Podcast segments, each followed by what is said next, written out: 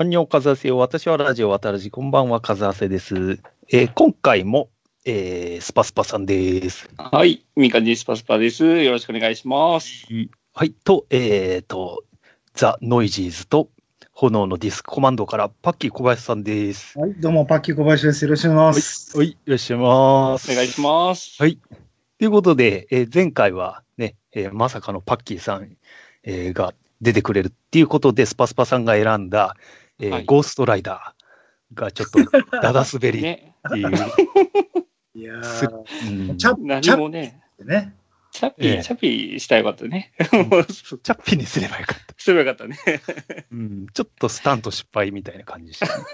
ねえ、なんか、ちょっとやっぱり、あの、ねえ、なんか、ニールのチャッピーの真似をしてくれるとかね、やっぱそれをやるとこだよなんか、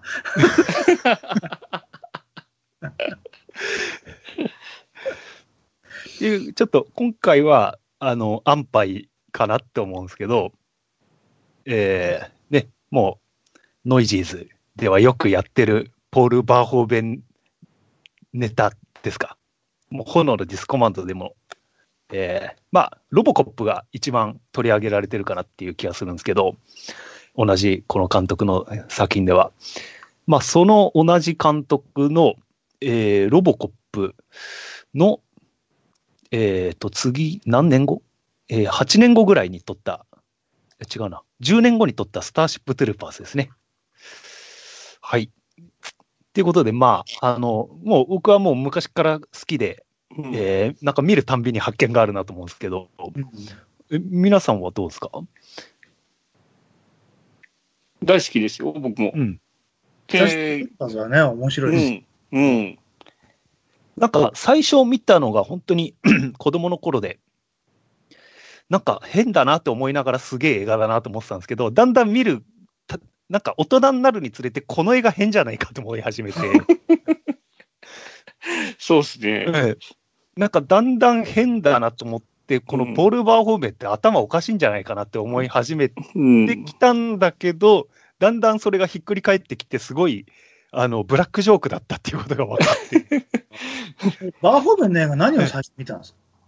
えー最初に見たのはやっぱロボコップ1じゃないですかね。ああ、もう子供の頃に、本当に、えー洋画劇場で見て、なんか、その、ほんとパッキーさんの 喋りで、ロボコップってこういう楽しみ方があるんだっていうのを俺は知ったぐらいな感じで、ロロボコップってすごい、あの、よくある、あの、エンタメ作品、そこまで振り返られることのないうん。エンタメ作品だと思ってたんですけど、うん。ノイジーズとか、炎のディスクコマンドーを聞いて、あの、コマンドーと同じ感じですよね。あ別に誰も振り返らない、もうエンタメ、ポップコーン映画みたいに思ってたのが、あ、そんな見方する人がいるんだと思って、そうですね。実はカリカルト映画だったんだっていうのに気づいたのがロボコップで、うん。あ、そうなんだ。ええで、あのまあ、その他にもいろいろ、ね、トータルリコールとか、まあ、うん氷の微笑とか、なんとなくは見てたんですけど、あんまりポール・バーフォーベンっていうのを意識したのは、やっぱスターシップ・トゥルーパーズ見て後かもしれないですね。うん。あそういう人もいるんだね。えええ、パッキーさんはどういう出会いだったんですか？いや、普通にやっぱロボコップ？うんうん。でも最高だと思って、その後もトータルリコールとか、ええうん。美少とかショーガールとか、もう喜んで見てましたよ。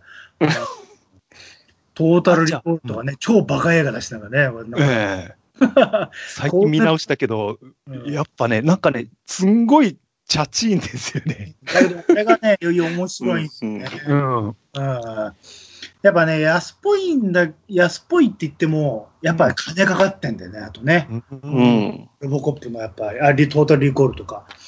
で、氷の微笑でね、なんかあの、エロチックサスペンスとか言っても、最初やっぱ非常位でやってるのがいきなり行くかなと思ったら、もう、ああ、行くみたいな感じだったら、アイスピックで鼻ごとバーッと刺すとか、うん。やることやってくれてるから、やっぱ氷の微笑もね。うん。で、股のところがちょっとなんか見えそうで見えないみたいなね。シリアルママみたいなところもちゃんとやってくれる。もうや、なんかね、いいんだけど、スターシップトルーパーが来るときはもうもう超期待ですよね。ああ、そっかもうすでに、じゃあ、パッキーさんの中でもう超巨匠みたいな。そうそう、あもうああの監督の最新作でない、俺で言ったら宇宙の戦士のね、なんか映画化っていうところでまた盛り上がったし。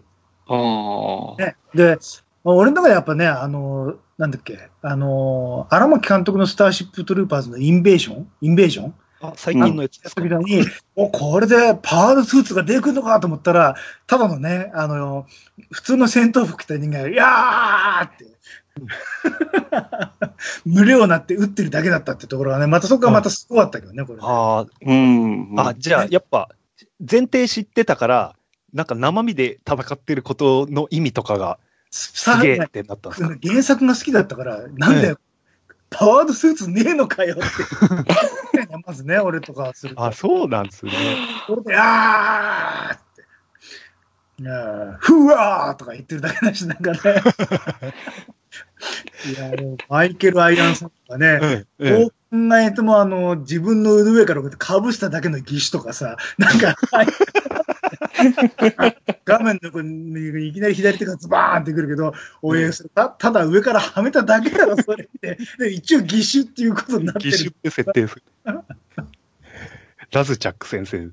ああ。パッキーさん、一時期ラズチャックに改名しようとしてましたよね。ノイジーズで。忘れちゃったね。だけど、ラズジャックはすぐ死んじゃうから、なんかね。うん。スターシップトルーパーズ最高。そんなの本当に俺の中でもう、かなりドーパミンが出た感じですよね。やっと面白いなと思って、なんか、バカだし。うん、バカですね。変わらないんだ、この人は。うんうんまあ、これもね、やっぱ、さっきのトータルリコールと同じで、もうなんか、あの、すごく原色チックな街で、なんか50年代みたいなね、夫婦みたいな。うん。うん。そういうところがやっぱね、あのこいつは僕でもないなって思想がずっと根底としてあるっていうのがね、やっぱいい。ううんん。あと、あの CM ですよね。CM 最高ですね。もっと知りたいですかって。どの CM が好きですか？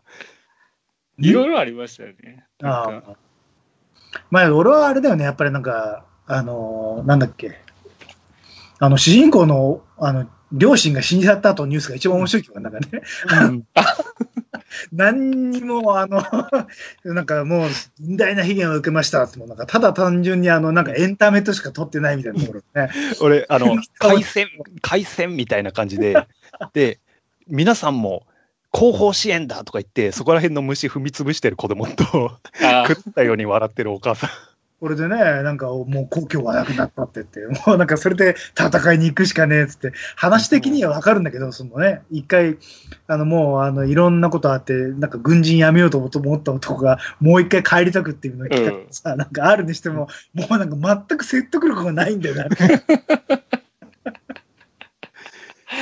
うんもうなんだろう、もうなんかあの、すべてがもう出来レースっていうかね、なんかそこが変わんないですよね。ううんんあの見てるときにあの虫が憎いから主人公に感情移入するってことも正直で一切ないわけですよ。なんかうんあでもね、お俺は、やっぱ改めて見ると、やっぱね、感情移入するのは唯一ディジーなんですよね。ああの、うん、ああの、ストーカー女。ストーカーディジ女。ディジーのドラマだけはありますね。うん。他はーっとジョニー・リコは、あのね、あの、あの、ちょっとビッチ、ビッチ感のある、カルメン・イバネスの方にね、ずーっと言ってたのに、で、ディジーは、あの、男勝りで全く相手にされないんですよね。リコに。でまあね、リコがね、気まぐれで海兵隊に入ったら、そこにディジーもなんか、転属されてくるっていう。うん。でカドメはほんまクソビッチですからね。うん、最後20分で、ね、済ますっていう。にああ、あれ良かったですね。ええディジーはやっぱ10り分で出るぞっていうところをね。うんまあ俺は失恋アニメ研究家としてもたまらないキャラクターですよ。ああ。ずーっと好きで好きでってうんいうんうんで、なんか分隊長、あ隊長選ばれて、分隊長だっけ？なんかやるかってあの、嬉しそうな顔とかね、うん。やりますってなんか言って。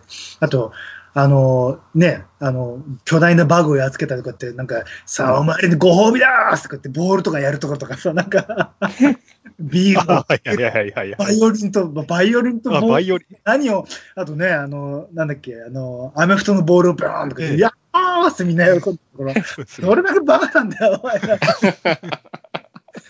うん、だけど、あの時に、ちょっと二人で盛り上がって、ちょっと、思いが叶ったっていうところがええそうですよね本当に、うんうんうんちょっとフラグなんですけどね、あれが。うん、まだ死んじゃうんだけどね。ええうん。でも、俺、物語的にあそこがピークだなと思って、リジーが死ぬところが。ああ、まあね。その後結構惰性なんですよね。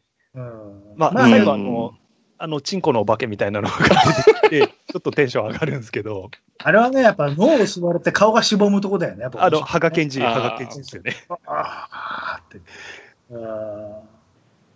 て。で、あとね、あの、その、地下のところの、まあ、頭脳バグのやっつける、なんか、一人こうやってなんか傷つけられて、俺は残りますとか、この、もう安っぽい戦争映画をそのままでした感じね。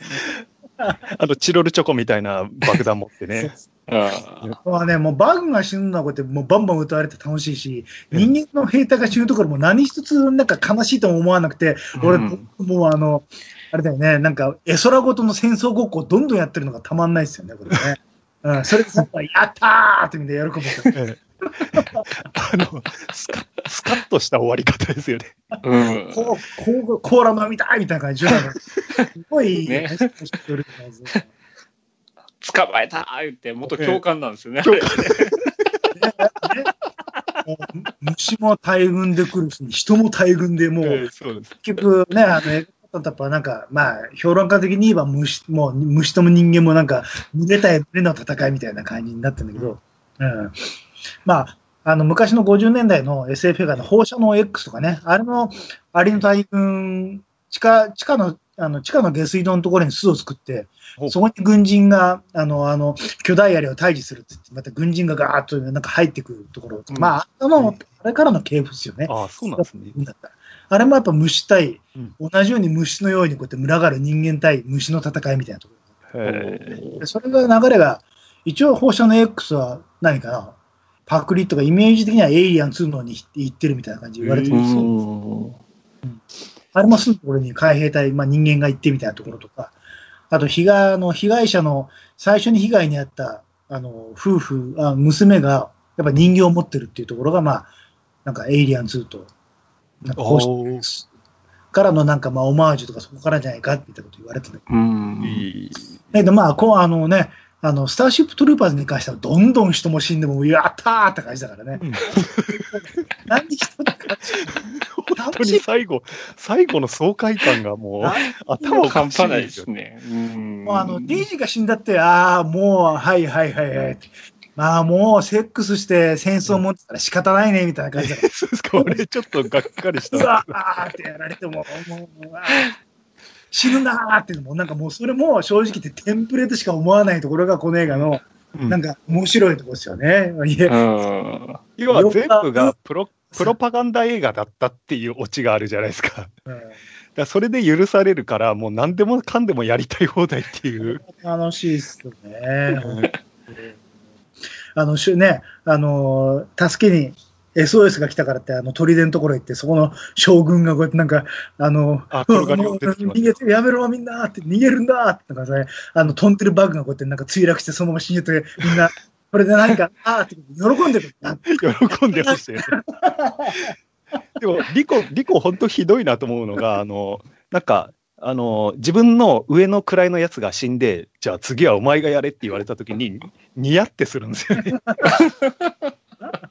こいつ実はめっちゃ嫌なやつなんじゃないか。えーあれうんあれはね、彼らやっぱりね、海兵隊魂なんですよ、やっぱりなんか。あいつも、ことがあれば、いつでも自分の力発揮するか、みたいな。うわっつって喜んでるから、ラフネックはやっぱりなんか、脱力ほうって言って。だからあれはね、そういうことだと思いますよ。だからもう、チキン野郎とかそういうやつは死んで当然だと思ってる。ああ、そうあ。なんだ日々彼らは。だから、あんなもうおじけづいちゃった将軍が死んだら、うんって、それ見たことか、チキン野郎。多分それで終わりだと思うんですよ。うんなるほどね。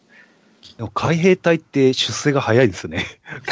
いや死んだらどんどん。もうあんなもん海外いくらで見るから。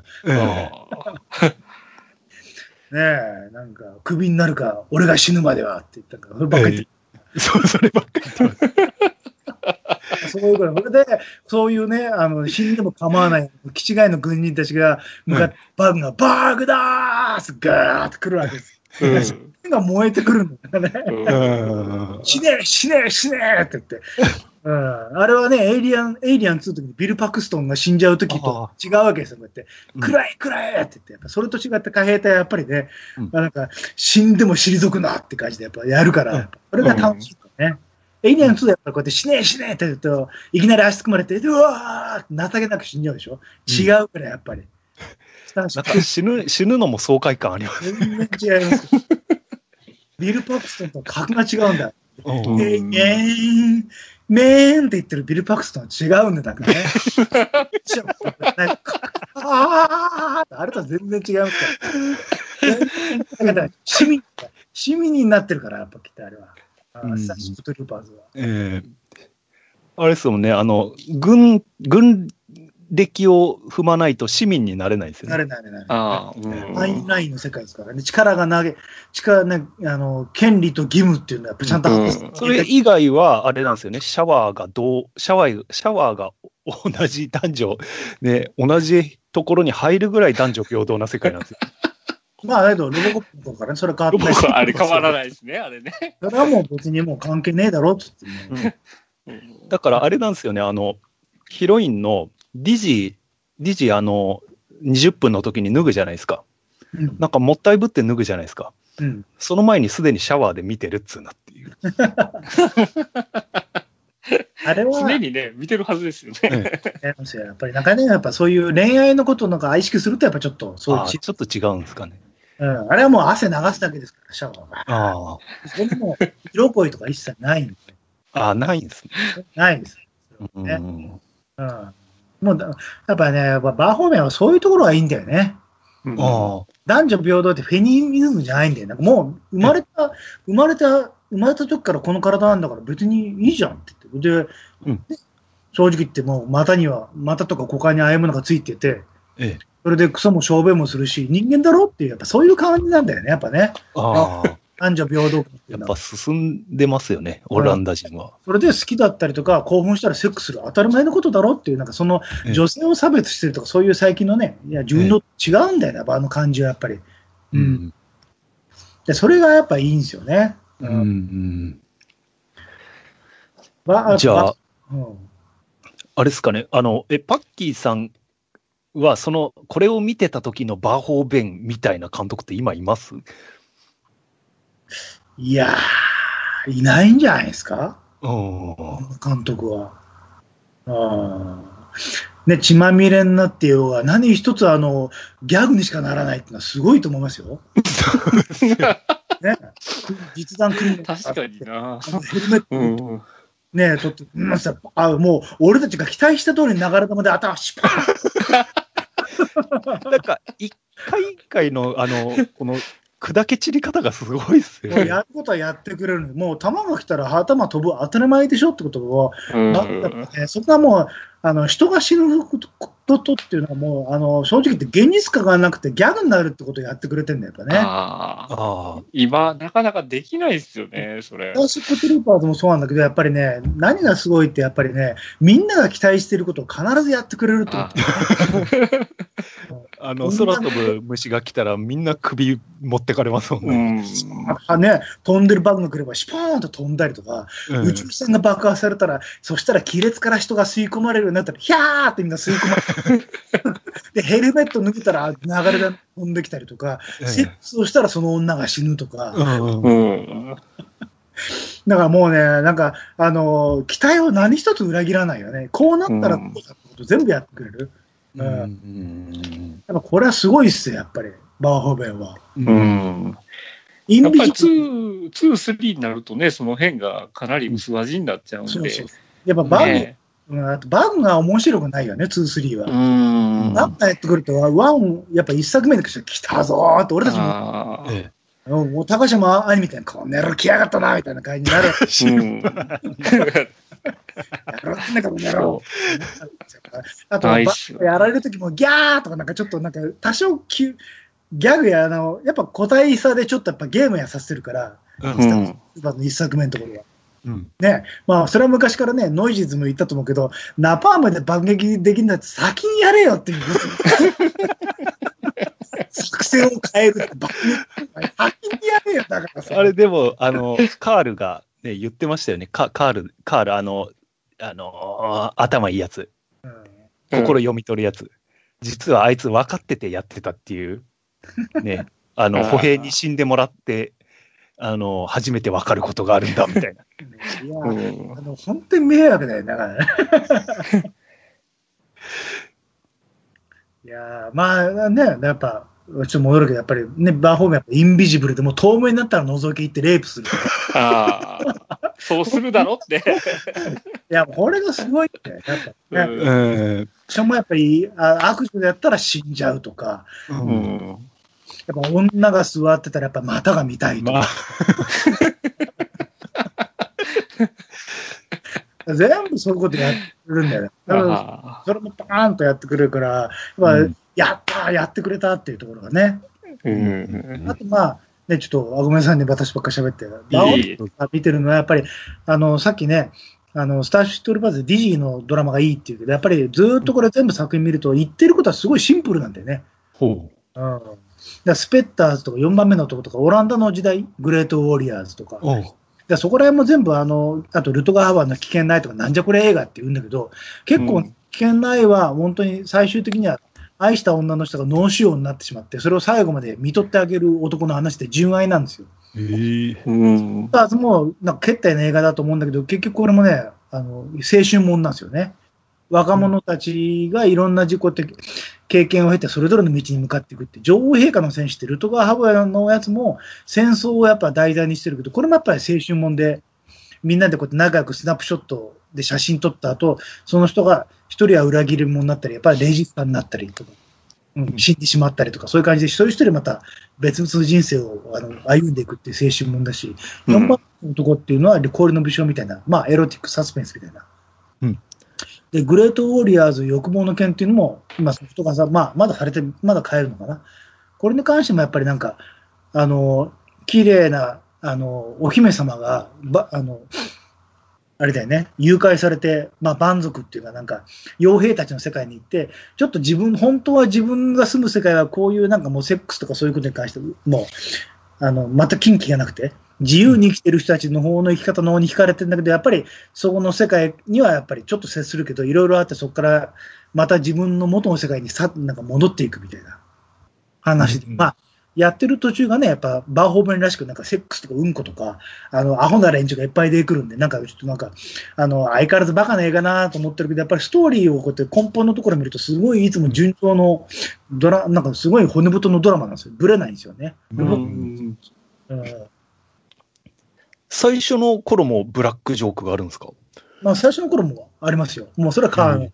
ええ ルトガー・ハウアーの危険ないとか、まあ、ぜひ見てほしいですね、これはね。見てないですか、あ、見てないです、最初の頃のはね。。まあうん最初ね、なんか俺は昔なんか見たときは、なんかなんだこんな決体な、何がしたいのかと思ってけど、まあさっきともうすごい純愛なもんなんですよ。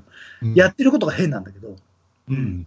ね、あの、ルトガー・ハウアーがやってるのが、まあなんか自由人なカメラ、芸術家かな？確か。なんか絵を描いたりとか写真やってる人で、それで雪吊りの女と主人公の、まあ女の人と会って、それでまあたまたま馬があってセックスをしてみたいな。うん。これでフェラチョあ、言っちゃった。一人でこうやって、慌ててこうやってビャーって閉めたら、あそこが挟まってて、いてーってなんか挟まっちゃった。そんなくだらないとこ。ペンチ、ペンチを貸してくれとかって、いやーって言ったら、ちょっと、あの、自分の一部がちぎれちゃって、いたーとか、なんかそういうアホなことばっかりやってんだけど。だけど、あの、やっぱりそれで二人でこうやってアトリエに暮らしてこうやってセックスをして、それで、あー幸せみたいなことやってると、うんやっぱ彼女のところに脳腫瘍ができて、できて、旦那と言動がおかしくなって、やっぱり一回別れちゃうんだけど、うんそれで再会して、みたいなと。超不景気っていうのは日本公開はされてないんだけど、これも女性一代記みたいな、ある女性の一生みたいな感じ、激動の時代生きた一生みたいな感じで、ただ、やってることが、本当にあの、とまあ、バーホーベンらしくて、あの、貧しい生まれの女の人なんで、うんいだからまあ、ちょっと、そこで、あの、売春みたいなことしなきゃいけないんです。うん。で、ふあの、なんか、帽子を作ってるところにこうやって就職するのかな、主人公は。いろいろあって。で、そのところで、そこの主人が、あの、雇い人をなんかみんなセックスしてるんですよ。おで、あの、シルエなんかね、あの、なんだっけな、ステーションは。なんかね、部屋にところに迷い込んでそこに行って、なんだろうと思って、最初ろうそくとかね、壁にいっぱい映ってるんですよ、そのものがうん。影みたいな感じで、ビャーって。ほいで、女の人がなんかわーってカメラがずーっとパンって、パンを押していくと、あの、その店の主のきつ、きつ立した一物が影でビューって映ってるんですよ。で、あーって言って、うわーってレイプされるんだけど、なんかね、そこら辺がやっぱ変わらないですよね。はあ。そういうシチュエーション行ったらレイプされるってのはやっぱり、やっぱりレイプされる。やっぱうねん。うんだけど、それが別になんか悲惨な感じにならないんだ、見てると。やっぱおかしい。うんなんですかね。でも、こう、このオランダにいて撮ってたので評価されて、ロボコップに抜擢されたんですね。うんおかしな話、スペッターズはね、まあ、いまだにソフトも売ってると思うんで、これもぜひ、ちょっと余裕があったら見た方がいいですよ。スペッターズは本当にすごい青春も、ちょっとまあ変なところいっぱいあるけど、あの、バモトクロスやってるし、なんか男が、イケイケの男がミスって、あの、バイクの、そあの、運転まミスって、これもね、あの、それで半身不随になっちゃうんだけど、その時に普通にこうやって転がって落ちて、あーって半身不随になればいいんだけど、なぜか知んないけど、あの、跳ね飛ばされた先に、石柱、石の柱が立ってて、そこにポコチンがガーンと当たって、あーってそのまま半身不随になるから。やるときなんかおかしいんだよね。いや、それはいいんだけど、必要かっていうね。ワンフォーベン、すごい、すげえ、点で、必要なのかっていうのがね、うんああ。紐は絶対必要なんですね、この人には。だからスペッターズがちょっとね、見て驚いたのは、スペッターズで、その、まあ、現代、まあちょっと前だけど、舞台にしたときに、あの、街並みが映るんだけど、なんだろうね、その街並み映した感じが、ロボコップの時のあの、スラムの街並みとそっくりとの撮り方してるんだよね。うんワンカットだけあるんだけど、これはなかなかいいですよ、そういう意味ではね。あなんか感覚がそのままなんだっていう、オランダオランダで現代劇撮ってる時と、ロボコップ。ああ。スペッターズは結構、ちょっと感動もするしね。うん。まあ、モトクロスやろうと思ったけど、やっぱり、あのーそのグループ、主人公の男たちと絡んでる女の子と、まあ、最終的になんだかんだ言って、一番なんか、物に役に立たないそうもない男が結局、その女とくっついて飲み屋始めたりする人もいれば、うん。さっきみたいな半身不随になった男は、そのまま人生にこうやってもうあを諦めちゃって自殺したりとか、うん。で、なんかちょっと、あのーそれとつるんでる、仲間たちでつるんでる男はどういうわけ自分がゲイだってことに気づいたりしまったりとか、なんかね、なんか、それぞれなんか変な道、なんか自分の道は何、自分は一体何の道、何が一番自分に合ってるのかって、自分が望めるのは何でるのかっていうのをね、一人一人、なんか、その中で描いてるんだけど、青春ものをね。もうね、スペッターズでそのゲイだってみつ、なんか、自分が自覚するやつも、あの、工事用のドラムがあるんですよ。うん。あの、コードをこうやって丸く巻きつける。ああ、はい。あの工事現場のところで、またちょっとあの危険な不良の香りなんだけど、ゲイの男がいるんですよ。うんそいつに目つけられて、そのドラムのところに裸にひんむかれて、そこにあのうつ伏せでガーって、そのちょうど丸まってるじゃないですか。うん。うん。それとこ、そのドラムのところに、あの、その男がこうガーってこうやって、あの、うつ伏せに寝かされて、ほら、やっちまえって男にレイプされるんだけど、このね、丸いドラムのところに人間がうつ伏せにこうやって、あの、パカって、ま、なんか、そこにうつ伏せになって、レイプされるっていう、なんかすごい合理性を感じるんだよ。すごいなレイプって、普通ね、やっぱりなんかちょっと、ちょっと段差があるとかで、なんか、あの、四つん這いになってやられる、うん。あの、寝かされてやられるとか、工場のでかいドラムのところに男がこうやってパーンってこうやってやってね、その発想がすごいですうつ伏せになって後ろから、おら、お前ら、一人一人こいつを回せってやると、うん。なんか悲惨なんだけど、なんかね、ああ、なんか、なんかいいなと思わせるんだよね、それがね。でもなんか悲しいですね。そのレイプされたことで目覚めちゃうっていう。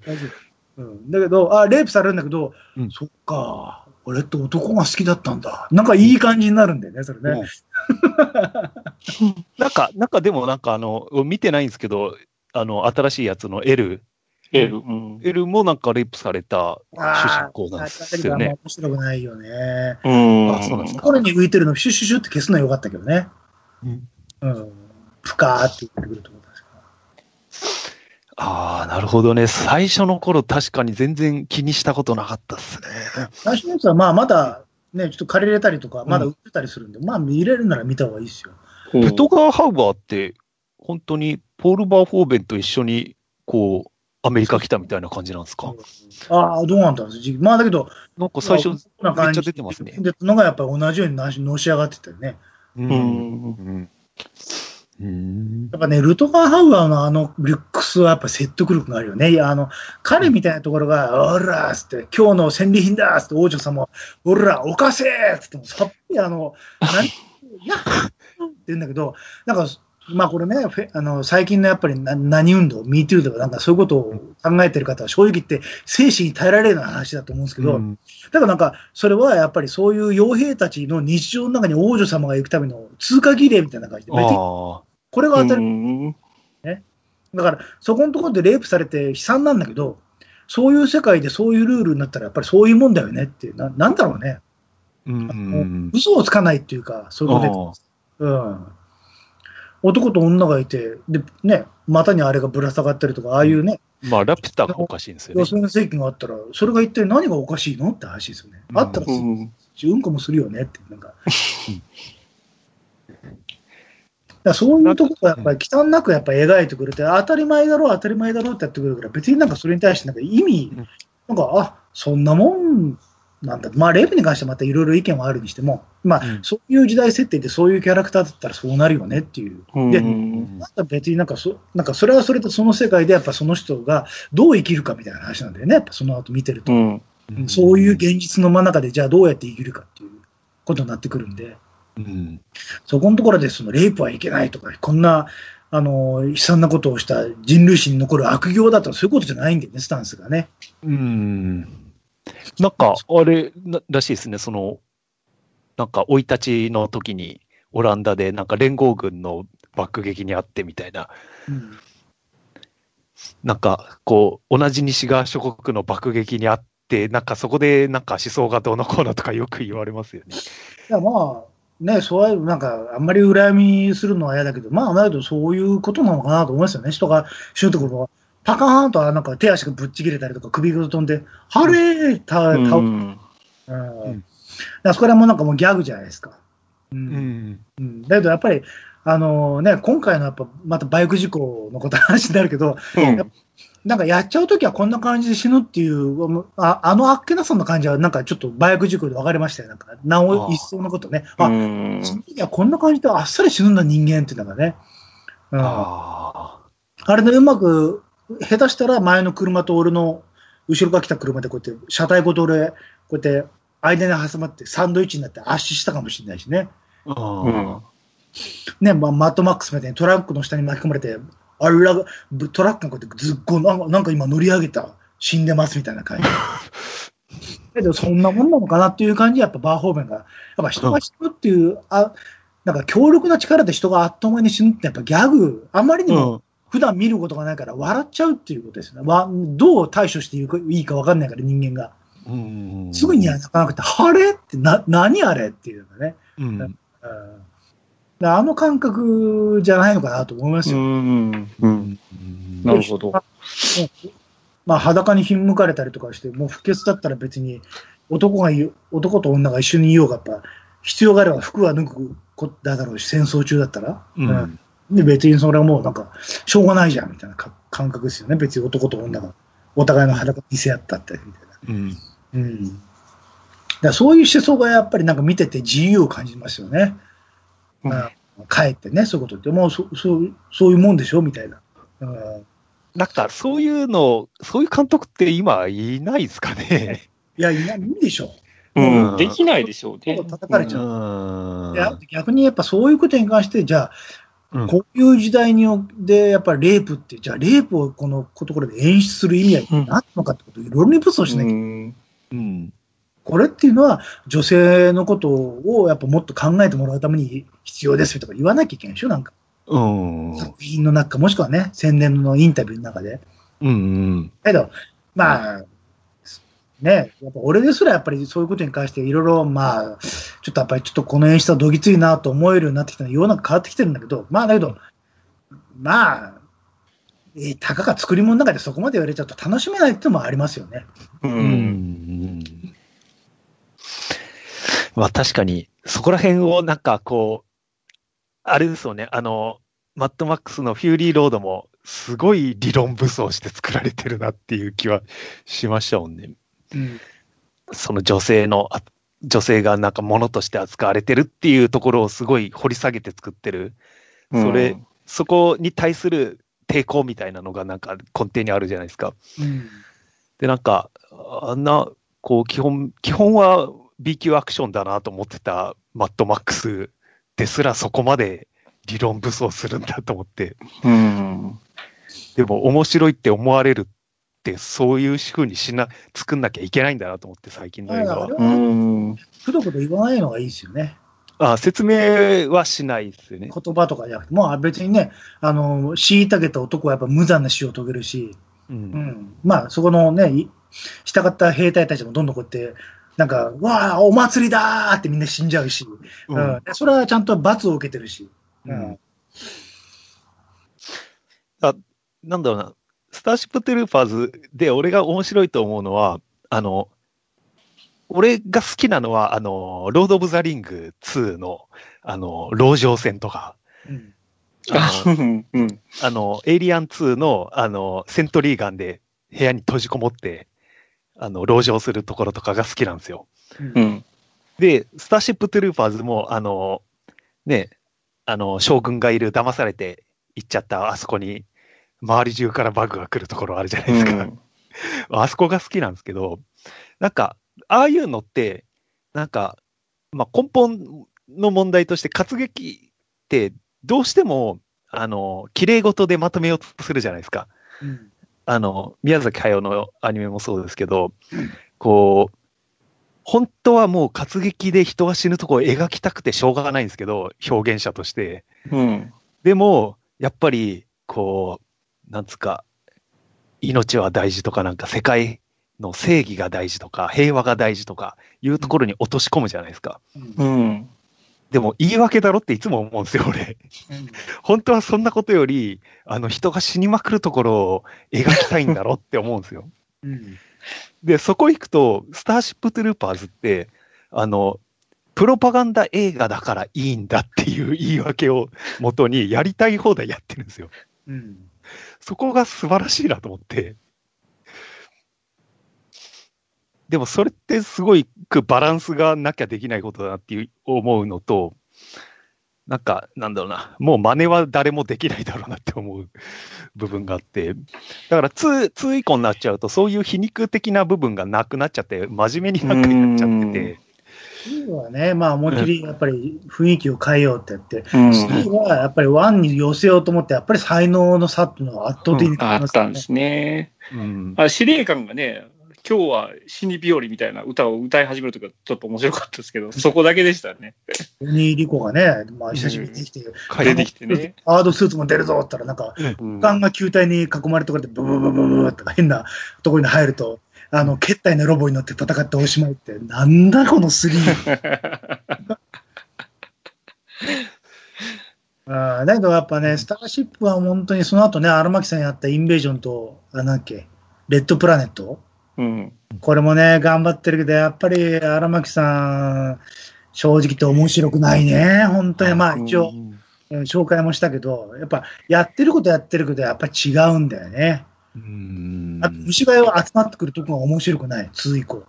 うん唯一言うのはね、やっぱり、あのー、えっ、と、スターシップトゥルーパーズクロニクルってあの、まあもっと、あのしテレビシリーズで作ったアニメがまあ、かろうじて結構見てるとまあ面白いぐらいの感じですよ。へえああ、それ見たことないですね。それがまあ面白いけど、まあそれでもまあ、すごく大傑作ってわけじゃないんで。う。うんんなんすかね、やっぱり、こう、ポール・バーホーベンがすごいのかなんなのか。バーホーベンがすごいんじゃないですか、やっぱうーん、やっぱ真似はできないですよね、絶う対。んうん。この時代で、もう2020世紀入っちゃってもダメでしょ。ああうん。とにかくね、なんか、なんだろう。いろいろとドラマをやるっていうと、やっぱり現実の世界のことをおもんばかって作んなきゃいけないから、なんかちょっと近いかなと思ったのが、ロサンゼルス決戦っていう、あの、エイリアンと戦うような、あれ、うんちょっとうる覚えなんですけど、あれも結構、あの、深い考えなしに、ただエイリアンに勝って万歳みたいな映画だったような気がするんですけど、でやっぱあそこにちょっとやっぱりあの国を守るとか、うん。なんかあの仲間同士の絆がちょっとやっぱあるんでね、うん。わかりやだかすい。湿った感じが。あとはバトルシップですか？うん、バトルシップもあるけど、やっぱりうんちょっとバーホーベンとは違いますよね。うん、バカ映画なんですけど。ただ、なんかこう、敵に勝って万歳系で許される系みたいなのは、系列はあるのかな。でも、そうなるとやっぱり虫だったりエイリアンと戦うんだなっていう。うんうん。ずっと見てると、やっぱり、バーホーベンのあのバカさっていうか、ストレートな感じは、やっぱりね、なんか、どっかでやっぱりそういう、あの、主人公側もバカにしてるっていうか、うん。うん。決してどっちか、どっちかにこうやってなんか、味方っていうか、演出側としてどっちかに味方してるわけじゃないっていうのがやっぱ好きですね。ああ、なるほどそうですね。うんうんもうスターシップトルーパーズはっきり言って軍人もみんなもうもう虫と同じような感じでこうやってもう洗脳なんか司令部でわーってうん死んだ、やっつけた、万歳って言ったらアホな連中にやってられたでしょ、うんいうん。うん。待ってうんやそれは全部そうなんですよね。ええ確かに。やっぱまあ、人現実世界もなんとなく言ってるけど、なんかまあ、ロボコップでやっぱこうやってなんかね、あの、利益重視でやってる連中とか、うん。印刷システムであるとか、だそういうことに関して、やっぱ全部バカに、なんか、どこいつらも全部おかしいだろう、頭がっていうのね。ん。うん。なんか感情移入できないような作りにしてますよね、わざとねだか。らどっちがどう悲惨な目にあってるまあ、ロボットはまあどっちかちょっと湿った感じがあるんで、まだ、うんなんかうんちょっと、なんか泣けたりとか、ジーンとくる人も、見る人によってはあるんですけど、その後、ポータルリコーなんて別にね、シュワちゃんがどうなると正直どうなる？う んね、あの、作眼機に乗ってるあの裏切り者の国のやつ、えー、死ねーって言ったら、ここだーって言って、携帯用ドリルとかって、あんなから、ギャーって時間で、ギャーとかしとあれ、ラズチャックですよね、あの、あの人。あそこら辺でもう見てる人を、うわーって手つなんか、お祭りだって、なんか。うん。俺もうスターシップトレファーズの終わり方の一番爆笑したのが、やっぱり、あの、ズミ教官がね、あの、頭脳虫を捕まえて、彼が見つけたんですって言ったら、リコが言ったら、ジム教官が、今は二等兵でありますとか言って この前まで鬼教官それでなんかあれ、ニヤってやったなって、よくわかんないから。なんかどう見ればいいのか全くわからないですけど、あそこら辺がや、やつらの誇りであり、生き方が、生き なんかで描かれてるんじゃないやっぱ、うん。うん。そう。現場に出れば広角だぞってちゃんと伏線貼ってあるんですよそうですよね。これがお前が書いたものかって言って、あの、辞表を。そこがなんかいいですね。やっぱ、あとまあ、場をやっぱ自由感じる。うん。でもね、やっぱ男性も女性もとか別に、ね、生まれたままの姿なんだからっていう、当たり前のことは当たり前でしょっていう、そういうところのフラットな見方ですよね。うんあと金持ちの連中とかろくでもないとか。うんやっぱバトルシップはやっぱり痛快で、やっぱりどっちかっていうと、やっぱりね、まあ、人によっては疑った人はエイリアン側に見に行っちゃうけど、やっぱりなんか、エイリアンやっつけて万歳になっちゃうから、そこが違うんですよね、やっぱね。うんそうですね、その、えっと、一歩引いた、その、要はポプロパガンダっていうところはないんですよね。で、なんであれないかっていうと、ガチの海軍スポンサー映画だから。だけどみんな知ってるのは、ブリトースって言ったあの、も失神するとこして気絶してるな。ギャーってあのね、あのテイザー感がなんか電流流され、ブリトー！ス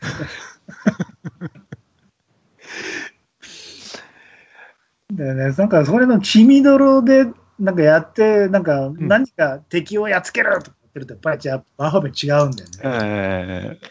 まあどっちやでもいいよっていうね。うんいや、ね、なんか、まあ、実生活に持ち込むのは嫌だけど、本当にバカなんだな、軍人っていうのはっていう、なんかこういう感じでやられるとって言って。うん。まあ、ね、現実の仕事で言うと、その軍人の仕事自体は全然決してバカじゃなくて、それは誇り高い仕事なんだけど、やっぱ、あの、ああいう一方方向で使われてしまうとって、なんか、うん、なんか愚かだし悲しいなとは思うよね、見てると。うん、一つ考え方としてね。うん。うん。でそこのところであんな大変な仕事してる軍人をバカにするのはバカバカ、なんか何言ってるうんそういう人は、ちょっと見る目がない人はそう言っちゃうと思うんですよねそういうね。やっぱもう、うんうん。だけど軍人なんてもうそれ道具なんで、それよりもやっぱどういうふうに、ああいう仕事をしてる形、し方々をどういうふうな目的とか理想を持って動かすのかって、そこが問題なんで。うんただやっぱね、ああやってやっつけろそれが軍人だってやっちゃうと、もうただのアホな集団になっちゃうんで、うん。やってあの子供に銃と実弾渡してましたからね、あの CM で。まあ子供から頑張んなきゃいけないからね。で最終的には子供があの 追加増員みたいな感じで来てましたもんね。で、俺たちが一番の古株ということかとか言って。いやもうもうね、子供の頃に見た大事大戦の映画そのまんまだからね、よく見るしああ。うん。あそこのあ。あれ感らしい。うんじがね、やっぱいいし。うんうんだからなかなか、うん。まあね、似てるってね、ディスコまでも言ったけど、まあ、ブライアン・デ・パルマがね、テイスト的には似てたんだけど、あ、そうなんですね。演出のね、そういう女性の体とか、もうあんまりその、アンダーヘアとかそういうことに関しては、もう、いや、もうみそこを見せなきゃみたいなところと、し固執し方とか。あと女の趣味の悪さとかね、ヒロインに持ってくる。うん。もうスターシップトループのデイジーなんて、もう、まあ比較的綺麗だけど、やっぱりちょっとメインじゃなくて、ちょっとでも、ちょっと怖いんですよね、デイジーは。コールの美少なんかは逆に言うと、美しい女はろくでもないって感じでしょ？えトータルイコールなんて、ね、その時は、もうこれで離婚だって、もう早速ね、うさんくさい。え。離婚がますよ。で、俺がこの当時見て、これ何度も言ったけど、この女がヒロインっていう女がヒロインだからね。ああそうですね。どっちかって言ったらねね、シャロン・ストーンの方がいいですよね。南米系のちょっと脇役のあれですか、うんえこれが最終的にね、え。えあの真空状態の火星に放り出されて、顔がはーってピンクって、目がね、飛び出す。うんあだからこんな不美人を使ってるのか、いろいろ考えちゃういや、もう本当、なんか嘘、夢でもいいから俺、シャロン・スポンの方がいいわと思いました僕もやっぱ奥さん、ちょっと正直言ってそんなに綺麗な方じゃないんでね。うんああ、そうなんですね。うん。そういうところはなんか、ね、なんか楽しいですよね、ずっと見てると、パンフォーメンは。うん。確かにロボコップのヒロインもちょっと地味ですよね。うん。うん。やっぱそういうことやってる人がやっぱ SF と合体したっていうのがやっぱり、うんうんうん。うん。ピンポンタンポーン。前半はここまで。後半も聞いてねー。